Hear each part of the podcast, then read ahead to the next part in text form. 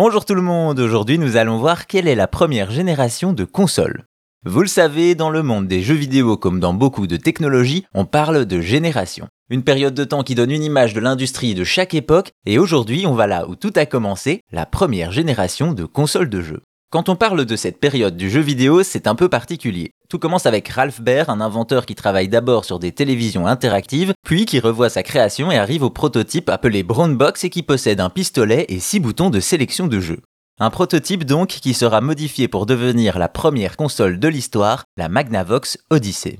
Sortie en août 72, elle prend la forme d'une boîte blanche qui se connecte à un téléviseur et qui peut afficher trois points carrés à l'écran en noir et blanc. Chacun a un comportement différent en fonction du jeu choisi et on a alors différents calques en plastique à poser sur l'écran selon le jeu, comme un terrain de tennis par exemple.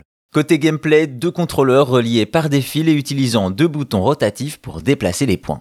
Une console très sommaire donc, qui aura surtout étonné les gens à l'époque et en a inspiré d'autres. Notamment Nolan Bushnell qui en 71 a inventé le Computer Space, la première machine d'arcade, et qui a une idée en voyant le jeu de tennis sur l'Odyssée, Pong.